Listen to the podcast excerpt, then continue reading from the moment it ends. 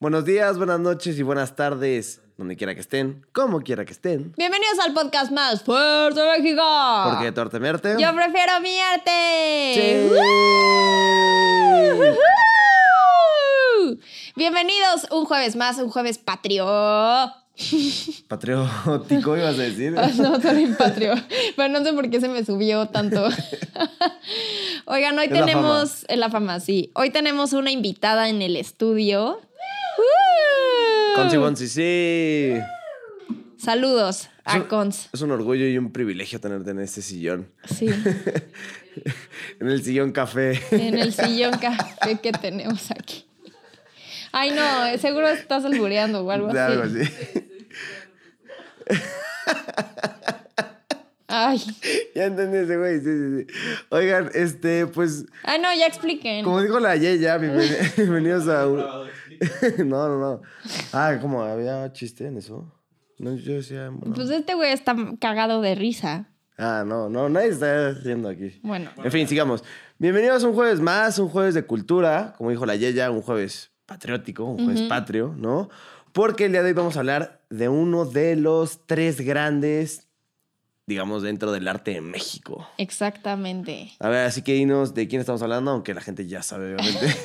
Hoy vamos a hablar de José Clemente Orozco. Ujú. Güey, grande, muy grande. sí, exacto. No, no tiene tanta historia y tanta rebeldía como un Diego Rivera, un Siqueiros, pero pues bueno, es muy importante. Pero también estuvo ahí, era un poquito rojillo y pues su, su, su, ¿cómo se llama? Su temática, todas sus obras hablan como de esta carga política y social. Justo. Es importante resaltar.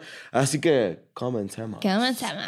Bueno, José Clemente Orozco nació un 23 de noviembre de 1883 en Zapopan. Zapotlán, perdón. Zap- Zapotlán, Jalisco. Y pues bueno, obviamente es famoso y conocido por ser uno de los tres eh, muralistas mexicanos más importantes de toda la historia, ¿no? Así que, ¿qué te parece si empezamos con la infancia? Ok. Oye, nada más para... para Qué para mamada, qué algo de- mamada va a decir, qué mamada va a decir. de volada, de volada. El 23 de noviembre... eh, bueno, no, después te digo. No, no, ya cuenta. o sea, bueno, es que el, el 20 de noviembre es cumpleaños de Sofía Fierro y también nació Ay, en no, no, bye. O sea, ya, seguimos, seguimos. Ok. Este, cuando tenía siete años, se trasladó a la Ciudad de México, donde estudió en la Escuela Nacional Preparatoria y en la Escuela Nacional de Bellas Artes. Ok. O sea, que digamos que su formación fue académica, que eso es importante. Y algo muy padre y muy divertido que estamos platicando eh, a- antes de empezar el capítulo, era como un tema de su infancia y fue que trabajó con un personaje emblemático de México que se llamaba José Guadalupe Posada. Platícanos quién es este güey nada más. El güey que inventó la Catrina. Exacto, este personaje famoso que ha estado pues presente a lo largo de todo, pues digamos, De el arte toda en la México, vida, ¿no? literal. Sí, sí, sí, ¿no? Entonces, pues estuvo muy padre porque eh, digamos que José Clemente Orozco trabajaba con José Guadalupe Posada, bueno, más bien para José Guadalupe Posada, y ahí fue donde se interesó por la pintura, ¿no? Y no solo eso, sino que ahí fue donde tomó las lecciones de color y como que aprendió a hacer los trazos, cómo trabajar y así. Entonces estuvo muy cool porque digamos que es un personaje que lo marcó, ¿no? Increíble. Eso está súper padre, ¿no? Posteriormente, eh, José Clemente Orozco se inscribió a la Academia de Bellas Artes eh, de San Carlos y tomó clases nocturnas de dibujo. Esto es algo súper padre porque no solo él fue eh, el que tomó clases de dibujo nocturna, sino que también Diego Rivera y Siqueiros la Sí. tomaban de manera nocturna. Diego Rivera porque su papá quería que fuera militar y él no quería, entonces tomaba las clases nocturnas y pues Siqueiros y, y ¿cómo se llama? Y José Clemente Orozco las tomaban Y Aurora nocturnas. también. También Aurora. Bueno, pues ya hablaremos de ella. Aurora Reyes. Eh, más adelante o más atrás. el problema del tiempo. Problema del tiempo. Hablaremos de ella. Exacto. Hablamos, Eh, hablaremos, se los dejamos a.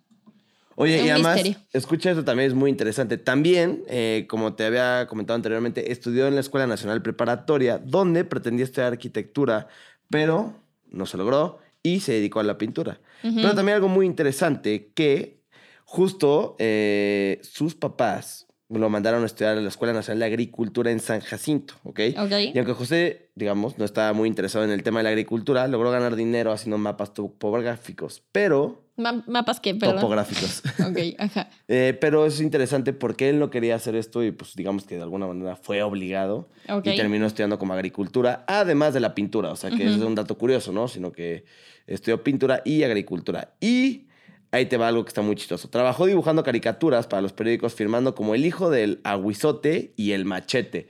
O sea, imagínate, El machete. te dicen, oye, te va a prestar un amigo, ¿cómo le dicen? El machete. El güey. hijo del aguizote está peor, ¿no? ¿Quién es? Mamá, te voy a presentar a mi novio. Ay, ¿cómo se llama, mi amor? Pues le dicen el hijo O del sea, se llama. José Manuel Sanz, pero le Le dicen el dicen hijo del el hijo del aguizote. Qué pena. Oye, y además algo muy, muy interesante es que su jefe era nada más y nada menos que Gerardo Murillo, mejor conocido como el Doctor Atl. ¡Woo!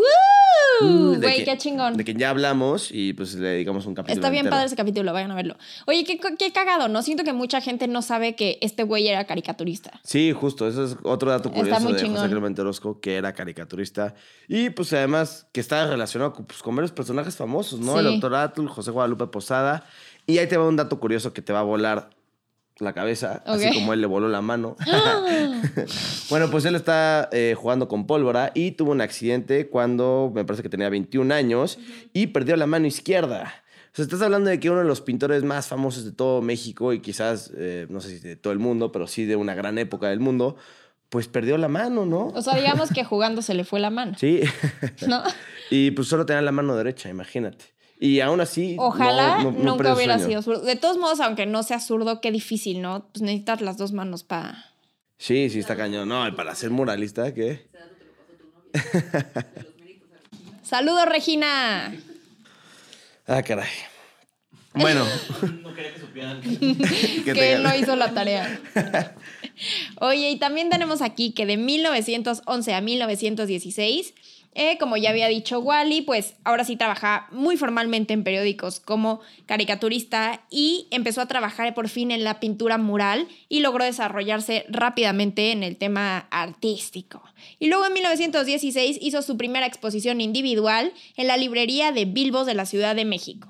Cool. O sea, ya, ya, este güey avanzó rápido, la sí, neta. obvio. Pero pues como todos ellos, ¿no? O sea, Sí, la verdad es que sí. O sea, bueno, me refiero, cuando digo todos ellos es Diego Rivera y Siqueiros. Y qué bueno que los mencionas. ¡Ey! En 1922 fundó con Diego Rivera Hablando y. Siqueiros el Sindicato de Pintores y Escultores para separar el arte del patrocinio del gobierno. Obvio, es que ellos estaban como muy en contra de eso un poco, ¿no? Ujú. Ok.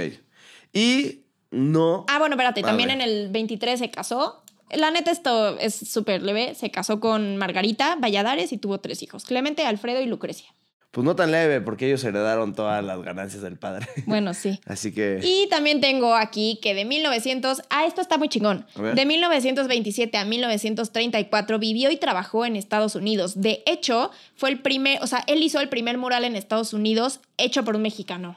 O sea, fue el primer mexicano en hacer un mural en Estados Unidos. Exacto, justo antes que Diego Rivera y Ajá. que Siqueiros, ¿no? Y pues pintó, pintó en Nueva York eh, varios murales que muestran el carácter como deshumanizado y de la metrópoli, todo. Ya sabes que estos güeyes eran bien dramáticos para sus pinturas. claro. Y también hizo obras, obviamente, con temas de la Revolución Mexicana, lo cual fue muy interesante. Y eh, pintó en el, el Hall de Pomona College, en California, el mural que se llama Prometeo en 1930. Que tú sabes quién es Prometeo o no en la mitología griega. Sí. A ver, ¿quién es? ¿El que corre? No, ¿De las alas? Ese es Raúl Ah, no, Reyes. es que el robó el fuego. el que se roba el fuego. Hijo de Zeus. Ok. En la mitología griega, Prometeo Medusa, ¿no? se roba el fuego de los dioses, porque los dioses no se le quieren dar como a los, como a los humanos. Entonces Prometeo es el que se roba el fuego y se lo entrega como a la humanidad, como a, lo- como a los, Ole, digamos, como a las personas normales. muy cool. Y lo hacen para que cocinen a los animales y para que puedan sobrevivir del frío. Entonces Zeus eh, lo considera como alta traición y lo tortura como eternamente, pero a Prometeo se le considera como el protector de la humanidad. Mm. Así que por eso Carnívoros eso. 1, veganos 0. Exacto. Oye, y en 1926, o sea, un poco antes de que, de que fuera el periodo en el que se fue a Estados Unidos, ¿no? Eh, por encargo de la Secretaría de Educación, pintó en la ciudad de Orizaba, Veracruz, el mural de reconstrucción en el edificio que ocupa el Palacio Municipal. O sea, ya empezó a trabajar justo como pues, para el gobierno, sobre encargos, y ya veremos más adelante lo que pintó, porque en 1934, cuando regresó a México precisamente esta aventura que tuvo en Estados Unidos, como ya comentaste ella, eh, realizó los murales del Palacio de Bellas Artes, titulado Catarsis, que está situado enfrente del de Diego Rivera, que según yo, y según nosotros, es el que está enfrente de, del... ¿Cómo se llama? ¿El controlador del universo? Sí, ¿no? Sí, exacto. Bueno, de ese Diego Rivera. Es muy rojo, ¿no? Eh, Orozco, como que sus pinturas son Sí, muy rojas. Justo. ¿Políticamente o como de tono? No, no, De como de tono. tonos. Ajá. Y eh, posteriormente eh, pintó también en la Suprema Corte de Justicia, ¿no? Si te fijas, son puros este, Sí, sí. eh, inmuebles del gobierno, ¿no? Y posteriormente, dos años después, eh, ya se dejó ir con todo y hizo la, o sea, bueno, obviamente pintó en la Rectoría de la Universidad de Guadalajara, donde decoró la cúpula y los muros de la plataforma del anfiteatro y en la cúpula pintó alegorías del hombre, haciendo hincapié tipo en los beneficios de la educación y la investigación científica. O sea, si te fijas, eh, aquí yo creo que pensaría que no es tan político como lo sería Diego Rivera y Siqueiros, pero sí sin duda hablan como de la sociedad y la igualdad y pues bueno, ¿no? Al finalmente se va con estos otros dos cuates, ujú. no estaban de acuerdo, pues tenían todo esto de la, no sé ya lo dijiste, de la, del sindicato de pintores Sí, sí, y todo sí. eso. Entonces, pues eh, eh, sus temáticas iban básicamente de lo mismo, ¿no? Sí, y ya lo hablamos. En Nueva York pintó de la revolución y todo el tema deshumanizante. Entonces, sí, estaba muy metido igual que ellos. Pero se portó mejor que los otros dos. Sí, de- no, el Siqueiros era un revoltoso. el Un, un revoltoso, ¿vea? Un Fersiler cualquiera. Un persiler, cual, un persiler en festival cualquiera. un Fersiler del Corona en el ceremonia. eh, 100%. Todo trabado así. Oye, también hizo la capilla del Hospicio Cabañas entre 1937 y 1939, que le dio un significado como de un compendio de la filosofía humanística que él tenía. Ok. O sea, también era un güey bien filósofo. Y em, pues habla como del desarrollo de América en el mundo. Entonces está muy chingón. Muy cool. Costa, costa, ¿eh? Consta de 40 grandes frescos. La neta voy a leer esto porque Es demasiada información. no, o sea, nada más no, no, no me lo sé. Eh, una cúpula, un tambor de soporte, las madre. pechinas, ocho bóvedas, 14 paneles y además de varios fragmentos menores de la antigua capilla del siglo XIX construida según el diseño de Manuel Tolsá. Esto se llama El hombre envuelto en llamas. Ok, que Manuel Tolsá también es un. ¿Mm? Es un arquitecto muy famoso. sí, ¿no? Porque, qué chistoso. Oh, no, me estoy mamando con Manuel Tolsá. No, es un escultor muy famoso, ¿no? Ok, se me cuatrapeó ahorita duro. Pero bueno, da igual. El caso es que estuvo con Manuel Tolsá. Te voy ¿no? a salvar. Ajá. En 1940 regresa a Nueva York porque lo invitan a hacer una obra en vivo en el MoMA y Ah, sí. fue parte de una expo- exposición llamada 20 siglos de arte mexicano. Hizo un mural llamado Bombardeo en picado y tanque que reflejaba todo lo que fue la Segunda Guerra Mundial. Lo vimos, no te acuerdas. Está como, no sé si como que. ¿En qué sala está exactamente? Pero creo que está al lado de uno de Siqueiros también. Y estaba como por ahí atrás de un Pollock. Y ahí está. Sí, lo vimos. Sí, justo. Lo vimos. Y bueno, eh, ya empezó como a realizar como obras importantísimas, Ujú. que más importante que pintar en el MoMA, ¿no? En el Museo de Arte Moderno. Y así que llegó 1941, es decir, un año después de este mural, y realizó el fresco de la Suprema Corte de Justicia de la Nación. Hizo un chingo para gobierno Sí, este no, un güey. buen, sí, trabajó un buen para gobierno. Y pues qué mejor que el gobierno que paga, El gobierno. que, que paga tarde, mal y Shame nunca down. este gobierno que paga tarde, mal y nunca. Pero bueno, obviamente, pues es uno de los, digamos, no sé, de los edificios más importantes de todo el país, que pues bueno, al final es la Suprema Corte de Justicia de la Nación, y consta de cuatro tableros. A ver. Que también es, es mucha información, pero bueno, lo voy a intentar resumir para que se entienda. Por si Ok. algún día vas tú a la Suprema Corte de Justicia y digas, ah, ok. ok, va. Esperemos que solo vaya a visita. Entonces son cuatro tableros, ajá, y, es, y engloba tres temas principales. En dos de esos tableros, digamos, ajá, de los cuatro, se refiere al tema de la justicia, ¿ok? Ok. Hay una crítica y satiriza la práctica de la justicia, eh, en el que resalta los errores y las injusticias que hay, digamos, dentro de la justicia, ¿no? Vaya que hay. Y otro tema que se refiere a la riqueza eh, nacionales, es decir, los productos que tiene México, que serían como los metales presos- preciosos, perdón, el petróleo, la, la protección de la bandera, el jaguar y símbolos nacionales que digamos que se apegan di- directamente a la cultura mexicana. Y el último tema es que se relaciona con todos los movimientos sociales de los obreros. Lo que te digo, aquí sí entra un poco el tema que manejaban Siqueiros y Rivera. que es Súper como- Rivera. Como político y social y de los obreros y apoyar. y Sí, como. Rivera, que era como obreros y ocio. Y obviamente fue tan importante José Clemente Orozco, como ya lo estamos diciendo, que en 1946, es decir, cinco años después de que pintó este mural en la Suprema Corte de Justicia de la Nación, se le otorgó el Premio Nacional de Artes, que es, No, uno, de, cañón. que es uno de los, digamos, galardones más importantes que dan en todo, en todo el país. Entonces No, está muy picudo este cuate. Y aparte ahí hay un artista, ya ustedes si ponen atención sabrán cuál, a la cual le dieron un premio llamado el Premio Orozco. El Premio Orozco. Qué cabrón, ojalá hubiera un premio Mariola. Sí. Estaría que te cagas. Deberíamos dar, ah, eso sería bueno, dar unos awards de porque tu arte me arte. Eh, está- Así como, pero- "Ay, te pero gana- te ganaste el artista". Entre los cuatro, entre nosotros no, cuatro. No, no, o sea, llegar con un artista y por su trayectoria nosotros darle... Estaría que te cagas. Sí, es una gran idea. ¿Ves? Ojalá así vamos a tener algún día Jeff Koons, así Jeff, Toma. toma. Iba a decir que es esta mierda. Y sería un Oscar pero haciendo pipí. Estaría bueno, estaría muy bueno. Estaría ¿eh? bueno. O uno de estos, pero haciendo pipí. Y que o no sea, esté un roto. David haciendo pipí. Sí, ándale. Estaría cool, ¿no? Ándale. Y que abajo diga, por tu trayectoria, de tu arte, mi arte. Porque de tu arte a mi arte, yo prefiero tu trayectoria. Hay que pensarlo, jóvenes. Mejor hay que pensar en eso. Oye, pero también hay que pensar ya, pues, a lo que va. Sí. Todo lo bueno acaba. Claro que sí. Oigan, este, pues está corto, ¿no? Pero, A ver. güey, está cabrón Orozco en media hora. Es que está cabrón hablar justo de Orozco en media hora, pero creo que hablamos de lo más importante, como que no tenía una mano, ¿no? y logró ser uno de los pintores más importantes de México. Pero, pues... Güey, qué loco que no tenga una mano. Pues estaría cool también, o sea, un día, que es lo que vamos a hacer con todos los artistas más adelante, agarrar una obra y analizarla más a fondo, ¿no? Y darle contexto, significado y así. Porque justo hablar de todas las obras de Orozco en media hora es imposible. Sí, no, está cabrón. Pero bueno, se murió a causas de naturales el 7 de septiembre. Es nuestro. eh, de 1949. ¡Qué chingados, güey! ¿No te sabes esa canción de No, Mecano? ¿Qué? El 7 de septiembre. Esa es la canción de Mecano. No, no El sabía. 7 de septiembre es nuestro aniversario. Connie sí se la sabe. ¿Cómo, güey? Tian, ¿verdad que sí existe esa canción? Y Tiana así de quién es Mecano. ¿Qué les pasa, güey? Claro que existe. No la voy a cantar más porque me van a bajar el sonido, pero. bueno, pues el 7 de septiembre para estos pinches No, no, incultos. no, no, otra vez. 7 7 de septiembre de 1949 se murió a los 66 años en la Ciudad de México mientras trabajaba en los primeros trazos de un mural que iba a sacar y claramente fue sepultado en la Rotonda de las Personas Ilustres. Donde también está sepultado Diego Rivera, papá. Exacto. Oye, pero es más, espérate, dame un segundito.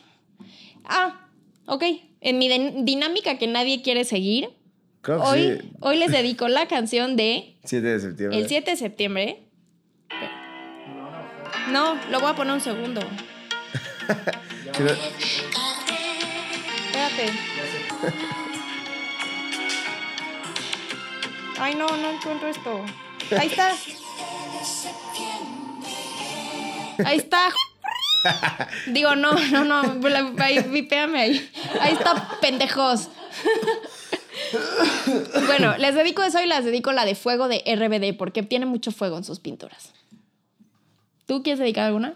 Eh, la de Está lloviendo estrellas de Cristian Castro. ¿Esa qué, güey? Es no buena, queda. ¿no? Ay, no entiende mi dinámica. Estrellas. Pero es buena, es buena. Es buena. Oye, a ver, la- y la pregunta del, del millón. Dime. ¿Tendrías un Orozco en tu casa? Pues si tuviera un palacio para que lo pintara. si pues, viviera sí. en el Palacio Municipal. Sí, justo. Pero chance sí, ¿eh? Mm, sí, sí me gusta, sí me gusta. Es que lo único que no me encanta es la temática, ¿no? Que todo el tiempo es como a lo social y lo político, Mm, ¿sí? ujú. Digo, o sea, entiendo como el trasfondo y siento que está padre y entiendo que se apega a lo que se estaba viviendo en el momento exactamente, pero no sé si lo tendré en mi casa porque no soy tan fan tampoco. No, no. Tian, ¿tú lo tendrías en tu casa? Yo sí. ¿Tú sí tendrás un horóscopo? ¿En qué parte de tu casa? En mi bóveda del jardín. ¿Y tú, Cons, tendrías un horóscopo en tu casa? ¿Con de quién es Orozco? No. ¡Ah, regalado!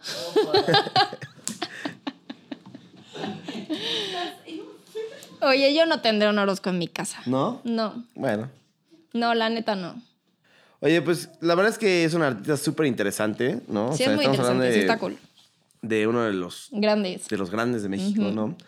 Y pues qué mejor, mira, a ver, yo les aconsejaría que si no han visto nunca a José Clemente Orozco y a- nos están escuchando por primera vez, sí se den una vuelta por el Palacio de Bellas Artes y vean de qué magnitud son sus obras, o sea, porque no es broma, son obras colosales, enormes, de metros por metros, o sea, Hace nada fuimos a una exposición en Bellas Artes. Padrísima. padrísima de Orozco, justo. Tiene como seis salas de puro Orozco. No sé la neta si siga, lo vamos a checar y se los vamos a poner en el Instagram. Pero, mm, pero está muy padre, la verdad. Está cabrona porque tiene un chingo de bocetos que la neta yo no conocía. Entonces está cabrona. Vayan a Bellas Artes. Sí, Aunque vayan no a- está en la expo, pues van a ver su moral. Sí, justo. El- Bellas Artes siempre está a su disposición, entonces vayan a ver los murales, no solo el de el de Orozco, que es muy importante, pero pues también está el de Siqueiros, Rivera, Tamayo también tiene Sí. uno, entonces pues vayan a dar una vuelta ahí por Bellas Artes. Y, ni y si no son de México, googleenlo. Exacto. O deposítenos para que vayamos a contárselos. Güey, me urge que me depositen. sí, pero siempre. Siempre. El día que nos depositen, vas a ver que ya te vas a quedar calladito y no me vas a criticar. No, ese día voy a decir, depositen.